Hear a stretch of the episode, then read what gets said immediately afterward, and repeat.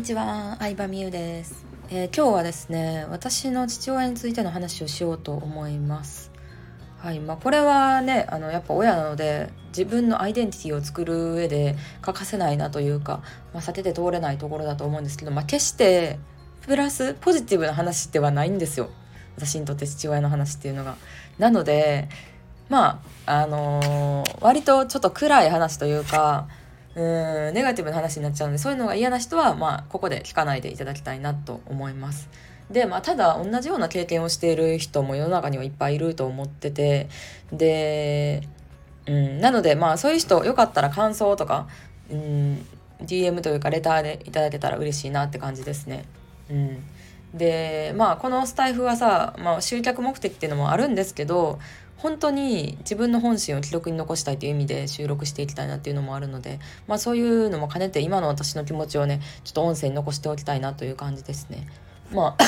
で、ネガティブな話と言ったんですけど、多分うちの家族は、旗から見たらごくごく普通の家族ですね両親2人とも離婚せず揃っててで1歳下の妹がいてっていうまあまあ多分普通に見える4人家族なんですよ。ただうん私が幼少期ながら、まあ、小学校高学年ぐらいから思ったのが父親みたいな人と結婚したら人生積むなっていうのはぶっちゃけずっと思ってました。はい。娘にこれ言われるとかもうひどいなとか終わってるやんとかって思ったかもしれないんですけどまあでもそれが結構あの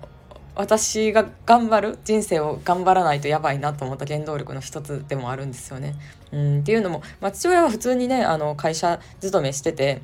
で、まあ、23歳の新卒から60まあ今も働いてるんかな60歳超えてもあの雇用制度みたいなのがあって働かせてもらってるんですけどその新卒で入った会社っていうのが大当たりなんですだったんですよ。うん、もうなんかまあちょっとトヨタ系列のある意味で潰れることはないっていうような業種中業種の会社で働いてて、まあ、福利厚生もそれなりにいいしあのまあ言ったら別にそんなにめっちゃ仕事頑張らなくてもまあまあそこそこ家族4人を養っていけるみたいな感じでももちろん養ってもらったりとか学費出してもらったとかっていうのは感謝はしてます。うん、ただもうねあの私も結婚してからほとんど連絡取ることもなくっていう感じなんですけど、まあ、まずあんまりなんか尊敬できるところっていうのがない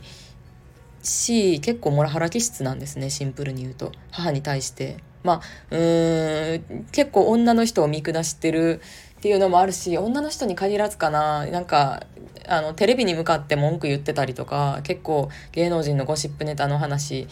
とか薄っぺらい話が多かったりとか。うん子供の時本当にちっちゃい時は何も思わなかったんですけどだんだん世の中のこと分かってくると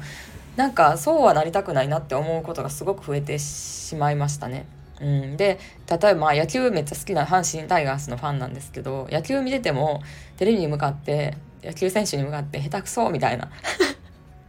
ご飯食べてなんテレビ見ながらなんか野球阪神が勝てへんかった下手くそって言ってるような感じですよ。イメージしてもらうと。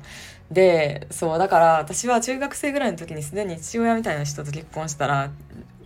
やばいなっていう。これ結婚相手って割とちゃんと選ばなあかんねなっていうのはマジでずっと思ってましたね。うん、なので私、まあ、いわゆる友達とさ婚活パーティーに参加したりするのが結構早い方だったんですよ245ぐらいで婚活パーティーとか、まあ、合コンしたりとかあのあとは、まあ、マッチングアプリとかそんなまだ流行ってなかったんですけどやってたっていうのは結構これあの、まあ、母親がね途中私が小学校入る時にはもう専業主婦なんで専業主婦歴何年ぐらいなんやろもう多分20年以上になるんですけどこれ結婚する人相手で人生変わんぞっていうのはめちゃめちゃ思ってたんですよね。うん、でもまあそれが こう玉残しに乗らなやばいみたいな発想になってで玉残しやったら人に人生依存してるやんってなって副業を始めるみたいなこう考え方の変化に至っていくわけなんですけどまあ本当にある意味で父親は私にとっての反面教師っていう感じですね言ってしまえば。うん、なのでまあそういう意味ではなんか本当に感謝してるというかまあとはいえ結構さなんか遺伝す遺伝するというかうんでも本当にもうなんか正直嫌なエピソードしか思い浮かばないんですよ。うん、で私まあ両親から生まれたわけじゃないですか。で母親は父親のことをずっと嫌ってるのでもう私が物心ついて56歳ぐらいから両親はめちゃめちゃ仲悪いですね。常に喧嘩やし離婚するシーンでずっと揉めてるし私が受験勉強家でもう頑張ってやってる時もずっと喧嘩の声聞こえてるみたいな環境でした。なのでほんまになんか家庭環境悪いなと思ったけどそんなもんなんかなって感じでしたね。うん、自分の家しか分かんないじゃないですか。だからなんかもう何年もいたらそんなもんなんかなぐらいに思ってました。なので友達の家族で仲いいエピソード、まあ、両親仲いいエピソードとかガチで仲いいエピソードとかお父さんが娘のためにお弁当を作ってくれるとかお父さんが家で料理をするっていう話を聞いた時にめちゃめちゃびっくりしましたね。うんうちの父親は本当に家事は全くしなかったです。うん、全くしなかったしもう、まあ、母親は結構体悪いんですけど体弱いんですけどもうどんだけしんどくて寝込んでる時もマジで何もやらないですね。うん、なのでなんかモラハラ DV 反 DV 気質みたいな感じでした。そうだからなんか父親に近い人を選んでしまうとか、まあ、そういう漫画って結構漫画とか小説とかであったりしますけどうーんでもなんかどっちに転ぶかも私は自分次第やなと思ってて親のそういう姿を見てるからなんか両親が離婚してたら自分離婚率高くなるとかまあ言いますけど確率的に実際そうなんかもしれないですけどでもそこはなんか反面教師的にあのこうなったらあかんっていう感じで活かせることもあると思うからうん自分次第かなってまあ私は思ったりしますけどなんかそうそうそう。なので中学生ぐらいから結構まあどっちかっていうとなんか大人びてた方というかいろいろなんか考えちゃうタイプだったのでうんなのでなんか20代前半とか半ばぐらいであのちゃんとした人を探さないとなっていうのはすごい思いましたね。